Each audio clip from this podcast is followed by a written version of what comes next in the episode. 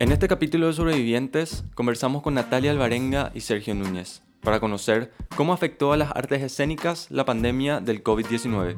Entonces, esa es un poco una realidad. Lo positivo que yo creo es que esto nos obliga a organizarnos como sector, a saber cuántos somos en realidad, cuántos son estos sectores, cuánto dinero necesitamos realmente para poder estar y fue así, o sea, yo me quedé sin laburo de un día para otro, sin, o sea, no fue ni premeditado ni decir, bueno, creo que la próxima semana ya vamos a suspender las clases, o sea, fue así directamente. Ahora mismo, por ejemplo, es una realidad de, de, hacer obras sin público, pero eso, o sea, no es teatro, no es que está en la pantalla, ¿verdad? Es como que ya una cuestión audiovisual, una mezcla de lenguaje que está bueno, es interesante, es una opción y salva, pero no estamos hablando de reactivar el sector teatral así, ni mucho menos, ni...